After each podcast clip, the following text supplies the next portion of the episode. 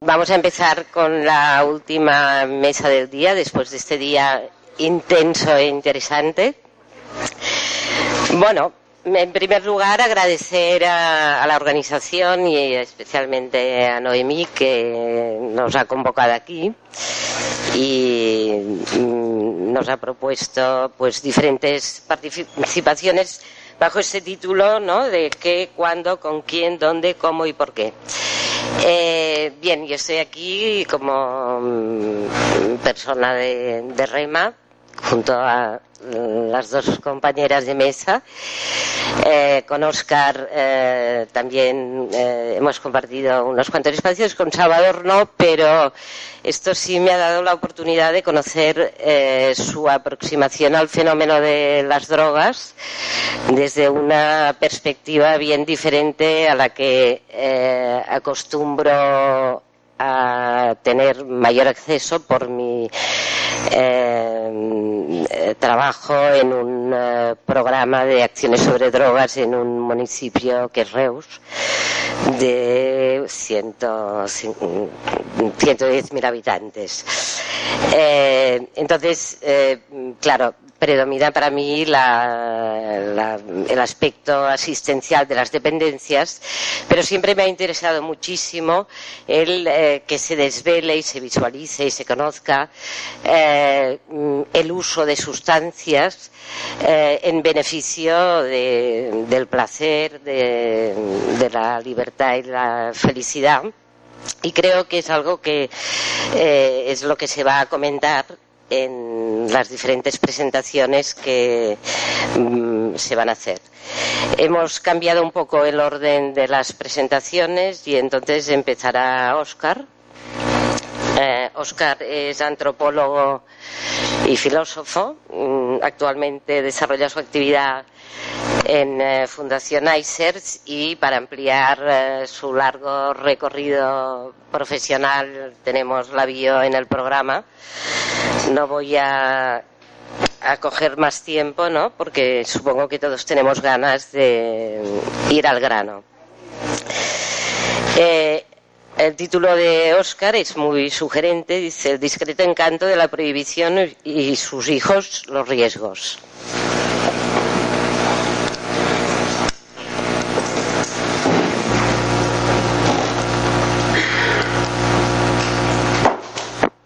Sí, funciona.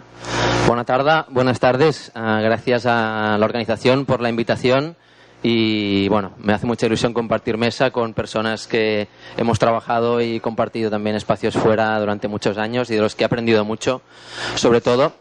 Entonces, ah, cuando me propusieron hacer, dar un título para la charla en una mesa de reducción de riesgos, el, título es así un poco, bueno, este no, el que acabo de comentarte, un poco mm, sugerente o, que extraña un poco y quiere aportar algunas reflexiones que por el tiempo que tenemos no podremos entrar muy a fondo en ellas, o sea, algunas preguntas que, que, nos hagan ah, avanzar en nuestras reflexiones. Y después sí que pasaré a una parte ah, mucho más concreta para tratar de ejemplificar estas reflexiones con algunos datos ah, que concretamente son dos capítulos de un libro que, está colgado en una web que es hepca.es.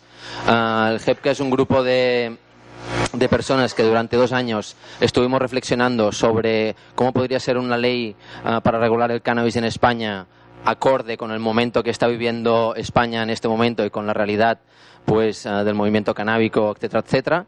Entonces, esto es una propuesta de regulación para el Estado español, que lo podéis descargar, está en PDF, pero el libro contiene una serie de capítulos previos donde se hace un análisis eh, de las consecuencias de la actual regulación o no regulación, porque el cannabis no es legal, es ilegal y esta legalidad conlleva una serie de consecuencias, una serie de impactos que si les pones la lupa, encima, pues te permite entender mejor de qué va esta historia y, será como trataré de, complementar las reflexiones iniciales.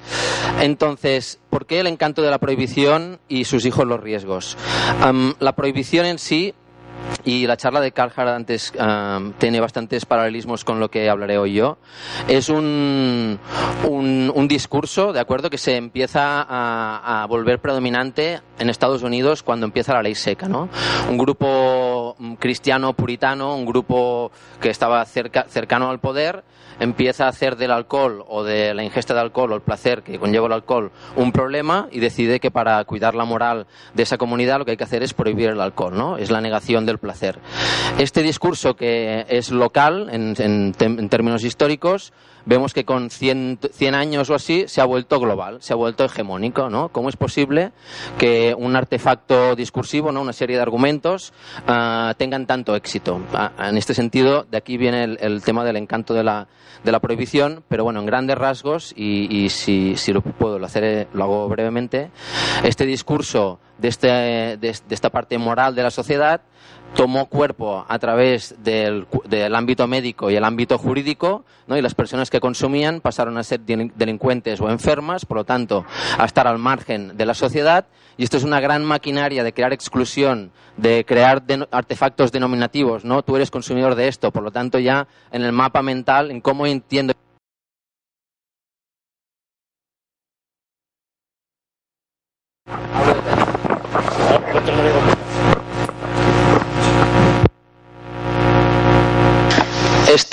este, discurso uh, se vuelve hegemónico, todo pasa a ser blanco o negro, ¿no?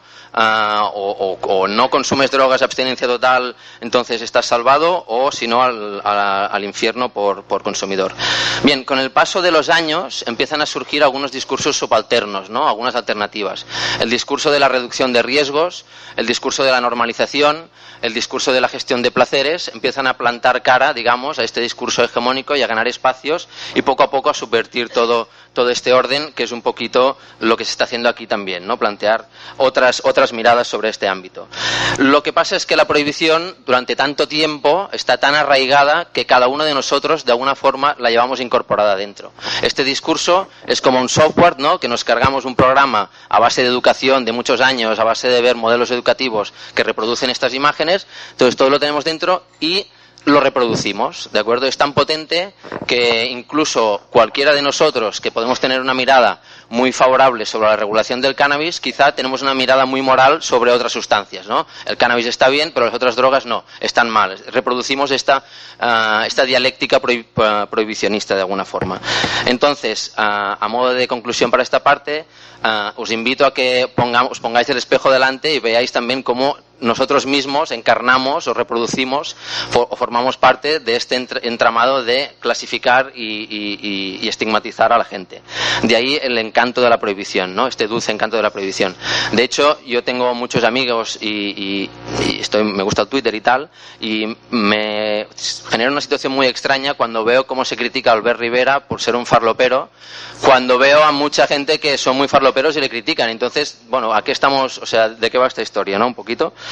Y, y lo, la otra parte del, título, que es y sus hijos los riesgos, pues a pesar de que la reducción de riesgos en sí es un discurso subalterno, también la prohibición la maquinaria de la prohibición utiliza los riesgos, sobre todo dimensionándolos, sobredimensionándolos, exagerándolos, llevándolos hasta la caricatura y utiliza los riesgos para mantener el status quo también, ¿no? Es decir, cuando se habla de legalizar o no legalizar, empiezan a salir unos miedos. Entonces, estos miedos pueden tener algo de verdad, pero seguramente también tienen toda esta parte de moralina y un poquito el ejercicio que, que de hacer es ver un poco a nivel del Estado español cómo funciona esto. ¿Funciona? Ah, tú le das. Vale. ¿Eh? Vale, sí, sí puedo ver también la pantalla. No se va a apagar. Bueno, a ver si dura. Entonces, Uh, estos son los, los, títulos de los dos capítulos del libro que os he comentado del JEPCA y los que yo creo que tienen que ver más con lo que estamos hablando. El primer capítulo uh, habla sobre la representación social del cannabis. Es un capítulo escrito por Eusebio Mejías y su equipo. Eusebio Mejías es una de las personas que ha hecho más estudios en España uh, dentro de la Fundación de Ayuda a la Drogadicción y otros espacios, instituciones potentes y no muy, um, o sea, que no tienen unos intereses antiprohibicionistas así de entrada, sino que digamos que son instituciones ah, que tienen el respeto de toda la sociedad de alguna forma.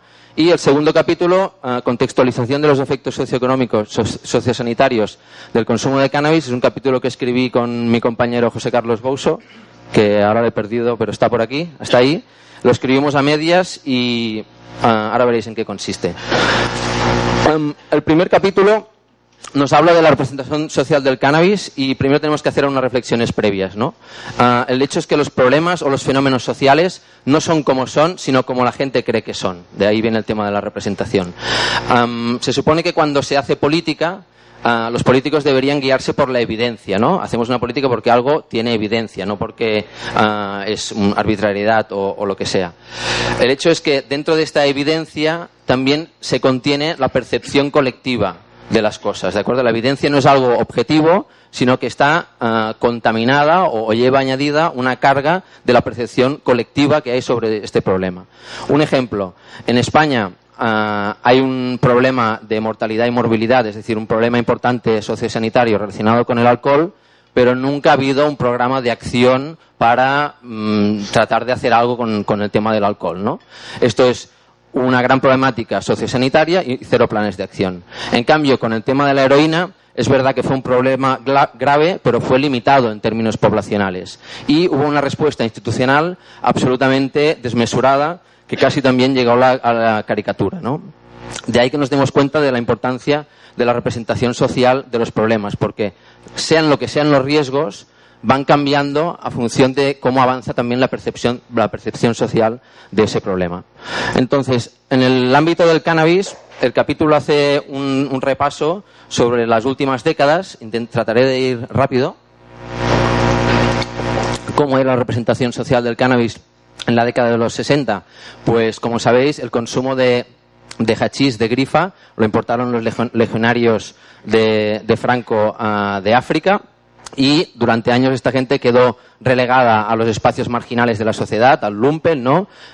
José, Joan Carlos usó un, el historiador más riguroso que hay en España sobre las, la historia de las drogas, nos habla de ambientes de chulos, putas y arrabaleros. No, bueno, os recomiendo mucho sus, sus libros, pero digamos que en la década de los 60 el hachís estaba, digamos, limitado a estos espacios marginales y la sociedad eh, tenía una tolerancia, pero una tolerancia, digamos, eh, porque era un tema lejano, ¿de acuerdo? No, sentía una amenaza sobre ello. Hasta la década, hasta los 75, recordaréis que es un poco la época de los hippies, empieza a haber una juventud más contestataria que eh, trata de cuestionar los cimientos morales de la convivencia y esta juventud de alguna forma utiliza el cannabis como un icono. ¿no? El cannabis se carga con ideología, una ideología contestataria. Consumir cannabis significa ir contra el sistema y llegan toda una horneada de jóvenes de media clase que hace que el cannabis salga de estos márgenes que venía en la década anterior para instaurarse en un espacio más central en la sociedad. El hachís se, se asocia al buen rollo pacifista y también empieza a haber reacciones de la policía para intervenir espacios donde se consume hachís como una forma también de controlar a esta población. Ah, hasta finales de la década de los 80, Recordaréis que tenemos la mal llamada epidemia de la heroína eh, en, este, en, este, en el Estado y se genera una crisis sobre las drogas, ah, la heroína inyectada, eh, me refiero al, momento, y surge un, un, pánico moral a las drogas, ¿de acuerdo? Todavía a día de hoy se sigue acarreando todo este trauma del pasado en forma de de pánico moral, ah, surge el concepto de la droga, ¿no? así en genérico, como una gran amenaza, que despierta grandes sentimientos de incomprensión entre la sociedad, de extrañeza ante estas opciones vitales y se produce una satanización de los consumidores. Ah, la respuesta que hay es o abstinencia o nada, es decir, las expectativas son digamos, muy maximalistas y también en términos de seguridad y control, ¿no? Se exige mucha mano dura y básicamente lo que se hace es ah, criminalizar a los consumidores, llevarles a la cárcel y en la cárcel, como no había políticas de salud pública, todo el mundo se infecta del, SIDA y, del, y de la hepatitis y mucha gente muera, muere por consecuencia de esta gestión que hubo, muy mala gestión de, esta población en ese momento. Ah, en ese momento, en términos de cannabis, surgen como dos modelos. Un modelo que asocia al cannabis a droga y droga mala, es decir, un rechazo, pero poco a poco hay un grupo poblacional que hace que tabaco, cannabis y alcohol sean como sustancias que se ponen en un mismo grupo, entonces la representación social se empieza a bifurcar. Ya no todo es droga mala, sino que empieza a haber una cierta ah, integración.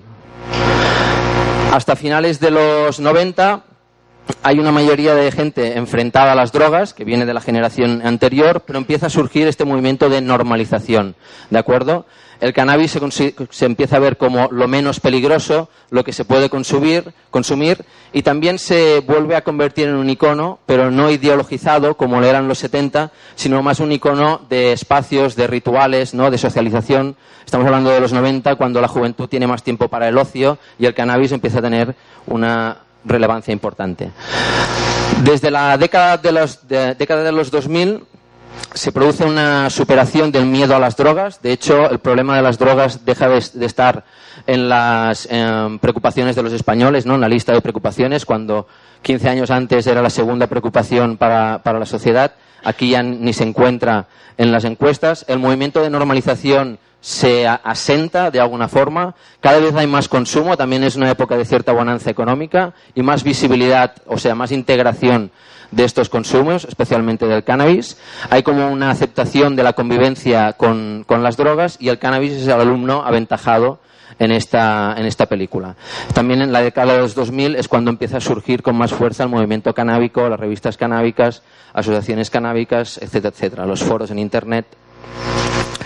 Y ya para ir acabando, la situación actual, os recuerdo en 2010 empieza una, estalla una crisis ah, económica y esto conlleva cambios estructurales muy fuertes en la, en la propia sociedad española hay una, cada vez más una reivindicación de valores tradicionales, sobre todo es como una reacción a unos supuestos excesos que han habido en los años anteriores, ¿no? Se pide más ah, los valores tradicionales, ¿no? ¿no? No hace falta que dé ejemplos. Hay más demandas de orden, de control y de seguridad exterior y también a su vez surge un activismo entre el colectivo de jóvenes y, adultos jóvenes, 15M, ah, ¿no? toda una horneada de gente que se sentía abandonada y estos tres hechos tienen una repercusión sobre esta percepción de, esta representación social de las drogas, ah, que son, se detuvo el proceso de normalización, es decir, vuelve a haber una mirada sobre las drogas un poco más moral, hay más ciudadanos opuestos a las drogas y, posturas de negación de la convivencia, ¿no? Todo este tema que hay en el Raval justamente o en ciertos barrios de, la heroína, de que vuelve, de que no vuelve. Es decir, es una imagen que se había quedado un poco apagada y vuelve a resurgir.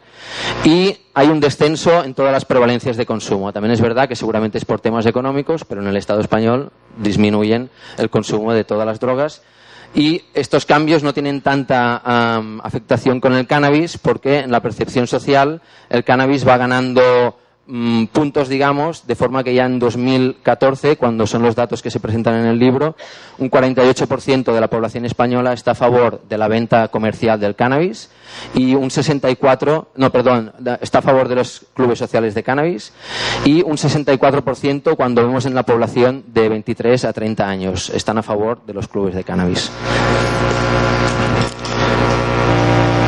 Digamos que, uh, ¿cuánto tiempo me queda? ¿Cinco? Qué maravilla. bueno, os dejo las conclusiones de la primera parte para vosotros y voy muy rápidamente a hacer tres pinceladas del capítulo que escribimos con José Carlos. primero, una puntualización. Bueno, no la voy a hacer, voy a entrar al trapo directamente. Estos son los siete puntos que analizamos en el libro con José Carlos.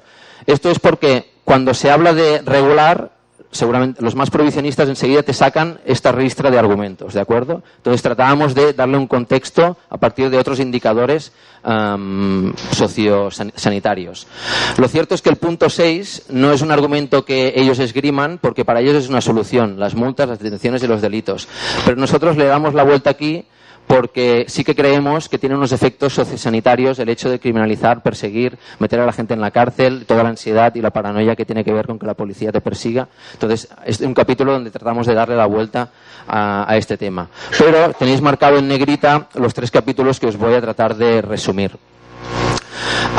según la Sociedad Española de Patología Dual, una publicación que sacaron en 2012, ah, cuando se habla de cannabis y psicosis, la Sociedad Española de Patología Dual, al igual que la FAT, es una entidad que no, no hay ninguna sospecha de que sean antiprohibicionistas, es decir, es una entidad absolutamente hegemónica, digamos. Pues sacaron una publicación sobre el tema de la psicosis, donde el capítulo 1 era sobre cannabis y psicosis, y estas son las cuatro conclusiones de los cinco expertos que redactaban el informe. El consumo de cannabis no es una causa necesaria ni suficiente para un trastorno psicótico. Hay una relación significativa entre el consumo en la adolescencia y mayor riesgo de desarrollar psicosis. Básicamente eso lo, ha explicado Carhart antes. Esto quiere decir que en cerebros en desarrollo sí que es verdad que parece haber una, causalidad. Cuanto más cannabis se consume, más números hay de que esta persona desarrolle esa psicosis. Eso en, edades, edades, vulnerables. También apuntan que el CBD tiene un potencial como antipsicótico, que esto es algo que parece siempre queda fuera de la conversación, pero si hablamos de cannabis y psicosis, pues el CBD es antipsicótico, vaya. Y que en términos de prevención, la reducción del consumo de cannabis como prevención primaria ah, de la esquizofrenia no, no resulta una propuesta eficaz. De esto justamente os quería dar un par de ejemplos más y es que ellos mismos explican en el libro que si se lograra eliminar por completo el consumo de cannabis en la sociedad española, pensando que sí que hay una relación causal entre cannabis y esquizofrenia, se reduciría un 8% la incidencia de esquizofrenia. Si se lograra erradicar completamente ¿eh? el consumo de cannabis, lo cual es un poco complicado. O otra forma de verlo es, deberían dejar de consumir unos 4.000 usuarios intensivos y unos 8.000 usuarios esporádicos para evitar un solo caso de esquizofrenia. O sea, cuando vamos a ver la efectividad de las campañas, pues aquí vemos un poquito que la cosa ah, es más peliaguda de lo que parece. Bueno, algunas mm, reflexiones, ¿no? Si una política punitiva reduce la incidencia de psicosis o si legalizáramos quizá tendríamos más herramientas para tratar las personas que tienen estas propensiones, un arsenal de cannabinoides más amplios para tratarlos. Bueno, hay cada uno que tome sus conclusiones. Otro de los argumentos que siempre se ponen encima, sobre todo en los medios de comunicación, es la teoría de la escalada, que te fumas un porro y acabas pinchándote. Esto está básicamente desacreditado desde los foros académicos, pero sí es verdad, y es la previa que quería decir, que me he saltado, también elegimos estos puntos a tratar en el capítulo porque el Plan Nacional sobre Drogas ha sacado dos guías clínicas, una en 2006 y una en 2009, hechas por los grandes expertos de España, y en esas guías clínicas se ponían estos temas encima de la mesa. Y sí que se decía que el cannabis genera psicosis, que el cannabis genera eh, fracaso escolar, la teoría de la escalada. Entonces, digamos que estos puntos están ahí porque sí que se defienden en instancias drogológicas de renombre. Pero en todo caso, las evidencias dicen que la mayoría de personas que consumen cannabis no hacen ah, un paso de ir más allá, se quedan, si no habría muchos más consumidores de otras drogas, por lo tanto casi que se desmonta solo. también la mayoría de personas que toman drogas empezarán en algún momento por, ah, consumiendo cannabis, también alcohol y tabaco, y el uso del cannabis no desencadena ningún proceso químico que conlleve necesariamente a otros consumos de drogas, ¿no? Es decir, no, no hay ninguna palanca que cuando te fumas un porro te, te dispare. Y voy mejor ya a pasar al tema del fracaso escolar, que también es un clásico. Ah, aquí nos hablan de dos estudios. Uno que, tuvo mucha repercusión en que se decía que el consumo diario de cannabis eran estudios en Australia. Antes de los 17 años se asocia con una menor finalización de los estudios y una mayor probabilidad de desarrollar una dependencia al cannabis. Esto tuvo mucha repercusión. Otro estudio, casi con la misma población, pero miraban, aparte de si consumían cannabis, de si consumían otras drogas, Ah, permitía presentar una conclusión igual sin poner al cannabis en el centro del, debate. ¿no? El abandono escolar en España es un drama, o sea, estamos cerca del 25% de jóvenes que siguen dejando la, educación. Tenemos el mérito de doblar la media de la Unión Europea y para acabar, un par de gráficos que nos permiten desmontar el argumento rápidamente. Consumo de cannabis a los últimos 30 días entre jóvenes de 15 a 24 años en la UE. Fijaros en los checos, que son los cuartos que más consumen, y fijaros en los rumanos, que son los segundos que menos consumen. Y esto, vaya, está cortado por arriba, pero esto es las tasas de fracaso escolar. Ah, los rumanos, que eran los que menos consumían, son los quintos con más fracaso escolar y los checos, que eran los cuartos que más cannabis consumían, son los segundos en fracaso escolar. O sea que aquí no hay ninguna causalidad. Como decía Carhart, este el problema continuamente es el de confundir causalidad y, correlación bueno, ah, estos son los tres últimos capítulos, ah, los otros capítulos que, que están en nuestro, mm, los tres últimos, los cuatro últimos puntos que están en nuestro capítulo.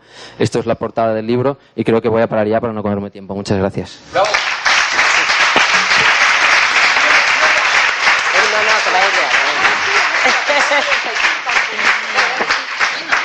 Sí, sí. Eh, muchas gracias, Oscar.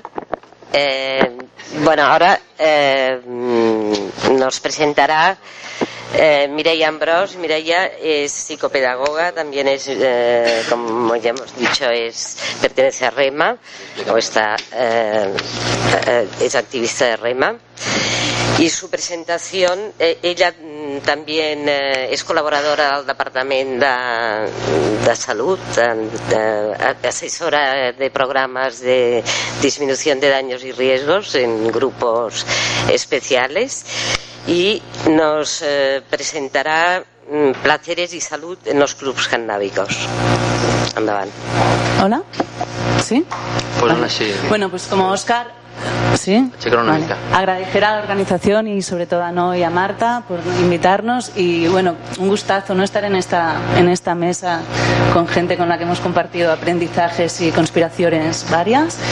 Y bueno, el título que al final puse en la presentación pues es este Placeres y salud en los clubs.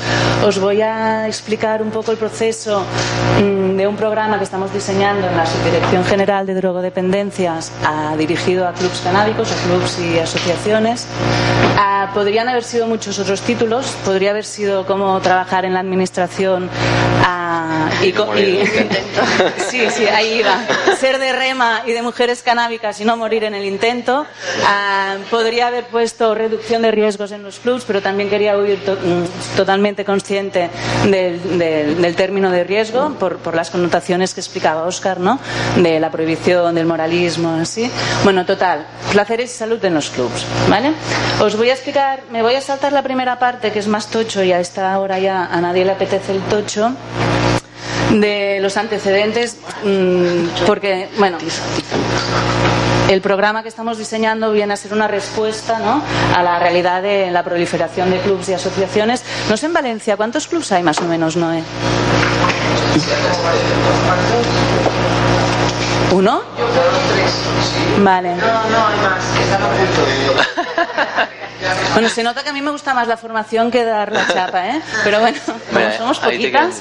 Bueno, en Cataluña, Mira. ah, en el... do-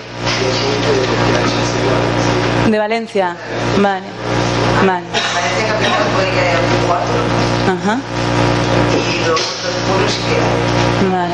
En Cataluña, mm, se bueno, hay, eh, la- los datos del 2017 eran como 700 y Mira, pico. micro. ¿Me oís o no? Pósalo en punta. Sí. Así, así, así. Vale, ¿se me oye ahora? Vale. Hay 700 y pico ah, y están más bien concentrados en las ciudades porque la gente que tiene más campo, un trocito de tierra y tal, pues se cultiva su marihuana, ¿no? Pero bueno, sí que hubo una proliferación, hubo todo un proceso de, de, mm, bueno, con grupos en el Parlamento y tal. Al- en el 2015 se acabaron proba- aprobando unos criterios de salud pública para orientar a las asociaciones y clubes de consumo sobre las condiciones de su actividad. ¿Por qué? Porque en la administración que nos pasaba, nos, también nos llamaban los ayuntamientos y qué, qué hacemos, cómo, cómo se regulariza esto, Ah, la FEDCAT y la CATFAT también, pues como, ¿no? Bueno, estos criterios os los he puesto así súper tochos también, pero no, no los voy a leer. Los dos que me interesan era que era, se tenía que dar oferta de servicios profesionalizados de información, asesoramiento de reducción de riesgos y daños am, y también formación anual, dijeron, yo en esto no estoy muy de acuerdo, pero bueno, ponía ah, formación anual en reducción de riesgos y daños a, a a las personas, al personal que estaba trabajando en clubs, ¿no? A raíz de esto, si, desde salud pública se, contemplan estos criterios, pues tenemos que dar una respuesta. ¿no? Ah, ¿Cómo empezamos a dar respuestas? Pues primero con formaciones. Formaciones mm, gratuitas ofrecidas desde el Institut Cata- mm, de Estudios de la Salud, con la colaboración de muchas de las personas que están aquí, ¿no? de Nuria, de Oscar, de Mujeres Canábicas también. Y bueno, el objetivo principal de estas formaciones era pues ya que hay tantos clubes en Cataluña y hay, que, hay tanta gente, ¿no? 40% de, de, gente que está pues asociada o que cree que está bien, a dar también un, empoderamiento o un rol preventivo a, a, las personas que están dispensando o que están trabajando en los clubs, ¿no? Para que el consumo, pues bueno, sea lo más placentero, lo, tengan más bienestar pero, pero también empoderar en, en momentos que, se pueden detectar situaciones no deseadas, porque también las hay. Vale. Uh, vale. A las últimas sesiones de las formaciones lo que hicimos era decir, bueno, vale, ¿qué podemos hacer en los clubs, en vuestra asociación? ¿Qué, qué os gustaría, cómo, cómo, os gustaría que hubiera información básica sobre cómo consumir mejor o, o cómo ten, tener menos situaciones no deseadas? Ah, se invitó a, todo, a, toda la gente que iba mmm, viniendo a la formación a formar un grupo de trabajo porque no creo solo que sea importante dar voz a, a, al colectivo a quien se dirigen los programas, sino creo que lo importante es que participen y los diseñen la, el propio colectivo. Entonces, a, de, a, partir de estas formaciones hizo un grupo de trabajo. Básica, bueno, los tres más que han, que han liderado más to, toda la elaboración de las, de las, respuestas que ahora os presentaré, pues fueron Yolanda Culebra, Joan Massó y Ana Falcó. Todos estaban relacionados con asociaciones o con el sector canábico. Las propuestas que íbamos, yo, el papel de mío era más como de mediadora pedagoga, ¿no? De cómo, hacer mensajes que fueran significativos tanto para el colectivo del sector canábico como para la administración, ¿no? Porque los puntos de mira son totalmente opuestos, ¿no? Y estaba ahí como mediadora pedagoga, ¿no? Las propuestas que íbamos mmm, diseñando y proponiendo se iban compartiendo con, con diferentes clubs, la FedCat, la CatFac, a mujeres canábicas y toda la gente que podíamos. Al final se, se, presentó una propuesta. Esta propuesta, o sea, lo hicimos un poco al revés, porque la elaboración la hicimos con el colectivo, con, con el que, ¿no? Con, con, quien, con quien trabajábamos, y la revisión fue más uh, por parte de, de, los profesionales de la salud, ¿no? A Marta Torrents, que es psiquiatra, Assumpta Lluc, que también es psiquiatra del Ayuntamiento de, Mataró, bueno, Josep Rovira de Energy Control, Lucian Mallé, lo pasamos también a todo el mundo que podíamos, al Oscar, a David y así, para, y íbamos a, a bueno, pues cogiendo las aportaciones y que, que no es fácil, ¿eh? porque cuando lo pasas a un, a un lado, pues no, esto no sé qué, cuando pasas al otro lado, hombre, pero esto no sé qué, ¿no? Pero bueno, al final... Vale, salió un cartel, la gente dijo que para... Esto está pensado para clubs, ¿eh? O sea, en el espacio del club o de la asociación. Dijeron, bueno, pues un cartel, es un cartel ganso, es un cartel grande. Dijeron, pues para que, que esté ahí en el sofá o donde sea, ¿no? Y que la gente se apalanque y eran eran situaciones o escenas um, que lo querían lo que querí, lo que perseguían era propiciar la reflexión no no se buscaba el dramatismo ni, ni el moralismo ni bueno se buscaba que las imágenes fueran también amables salir de la imagen de no si, si, se hubiera hecho con el más puro estilo de, de salud pública pues igual serían imágenes demacradas y súper fatales y perdidas y tal. Si bueno son son, monigotes. También mmm, era muy importante huir de, los estereotipos. Uh, nos interesaba mucho también como parte de Mujer Canábica uh, pues que, no fueran todo hombres como representación de, de, del consumo. Al final salieron estos monigotes, la diseñadora hizo estos monigotes así simpáticos y amables. Y bueno, estas situaciones también buscábamos que hubiera una compensación, que no fuera todo situaciones uh, no deseadas o de riesgo, sino que hubiera situaciones amables. No se, me, no, se me, no se ve muy bien el cartel, pero ahora, como lo pasaremos en folleto, lo veréis mejor. ¿vale? Pero hay, hay muchas escenas donde la gente está consumiendo a gusto y no pasa nada. Vale acompaña al cartel pues unos folletos, ¿no? Hay una información básica que tampoco os voy a leer porque supongo que la mayoría de aquí pues ya, ya se la sabe, ¿no? Una información básica sobre reducción de riesgos más pura, ¿no? De los filtros, el análisis. Ah, los vaporizadores, la ingesta. ¿Vale? Hay una parte también de conócete a ti mismo, ¿no? Respétate. Mm, igual no nos sientas siempre igual, o igual depende de cómo estamos, pues mm, buscamos un efecto u otro. Y bueno, que te respetes y que te conozcas para mí es como la base para cualquier consumo. Ah, la típica también del trabajo. ¿Vale? Veis que hay como imágenes donde no pasa nada, no hay mensaje porque, bueno, es como, pues podemos estar a gusto y tampoco pasa nada. Era para compensar que no hubiera solo los mensajes estos de efectos negativos, ¿no? Y como os comentaba, era mm, propiciar, promover mucho la figura del personal de club o asociación como, mm, como, una figura privilegiada que conoce a los usuarios, bueno, a los socios o socias de, su espacio. Mm, con un equipo, bueno, estuve colaborando también en un proyecto que se llamaba 3HC, que era como de acompañamiento y asesoramiento en clubs eh, y, asociaciones. y bueno, estábamos en clubs y realmente, pues a veces la mayoría de gente pues está en el club y está bien y va a coger los suyos, está un ratillo, se va, lo que sea, pero también había gente pues que nos decía, usted es que esta, esta chica cada vez viene más, está ahí en el rincón, está todo el rato fumando sola. Bueno, pues hay situaciones que a veces, mm, si estás en un club, pues tienes una, una situación privilegiada como para echarle un cable, ¿no? Y, y ayudar a gestionar mejor eso, ¿no? Al lado están estos en la barra tomando un zumito y fumándose un fly a gusto. Estos también están muy a gusto. Otra vez el papel del staff, ¿no? del, personal del club como, bueno, pues si hay un vínculo ahí y conoces a la gente, pues mola también que se puedan compartir. Mm, ¿no? Tú, puedes ver si alguien está aumentando mogollón de consumo, si alguien te dice que igual me estoy planteando dejarlo y no puedo, o estoy muy rayado. ¿no? Si no te lo dicen y están perfectamente, pues perfecto, pero también hay esas situaciones. Y entonces es como el personal de, los clubs, cómo pueden echar un cable y hasta dónde, ¿no? También, porque no es traspasar la responsabilidad a ellos o ellas, pero sí que en todo caso pues pueden propiciar una derivación, decir, ostras, pues conozco pues, esta gente que, que curra muy bien, ¿no? Hacer más puentes y vínculos. Mm, mm, mm. Sale también el ataque de ansiedad, también Mm, super narrado por, por, el mismo colectivo, porque también nos decían, no, es que a veces mm, no sé distinguir cuando alguien tiene un ataque de ansiedad o cuando es un brote psicótico o cuando es una paranoia, cuando tal. En la formación se trata todo eso. Y aquí, ya os digo, ah, son mensajes cortitos, porque si pusiéramos super mensaje también sería un, tostón, ¿no?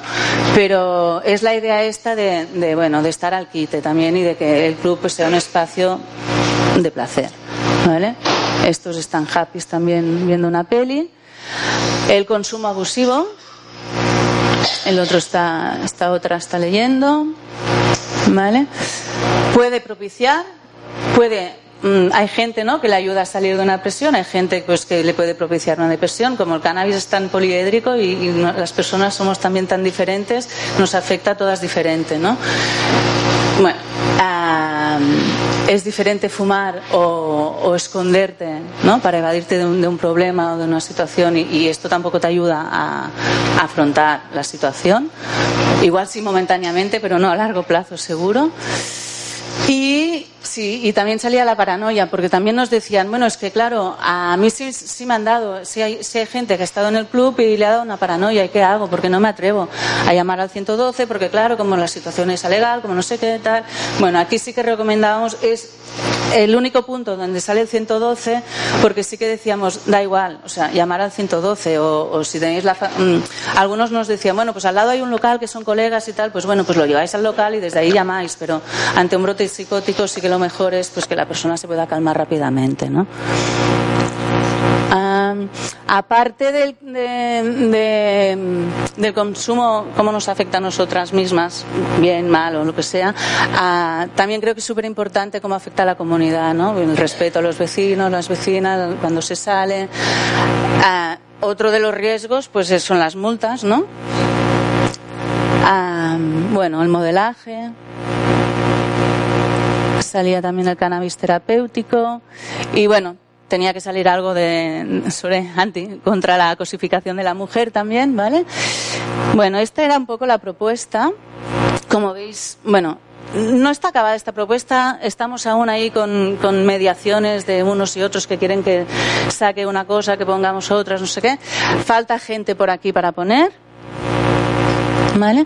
Y ah, respaldando también este folleto hay una web bueno, habrá, está, está, todo esto está a punto de salir, aún no está mm, público. Ah, que bajo, mm, bueno, el nombre lo, lo, propuso, lo, propuso, el mismo grupo de trabajo y es RDR Cannabis, también porque hay el hashtag en, por Instagram y tal, bueno. Y ahí se amplían, la, la, la idea es ampliar mm, la información que sale en el folleto porque es como muy cortita, a poner recursos, bueno. La webmaster será Yolanda Culebras, no sé si la conocéis, pero también es una chica mm, del mundo canábico que está en una asociación, que es educadora social, estaba en la Bueno, y, y, claro, hay que difundirlo. Para difundirlo vamos mm, a contar con la colaboración también de Patricia, que ha estado esta mañana se tendrá que evaluar y se tendrán que coger sinergias con otras propuestas. En Cataluña está la CATFA, que están haciendo una propuesta también súper interesante de calidad de los clubs. Y bueno, pues si hay que haber, si tiene que haber folletos y formaciones y tal, pues bueno, vamos, vamos a hacer sinergias. Y yo ya estoy.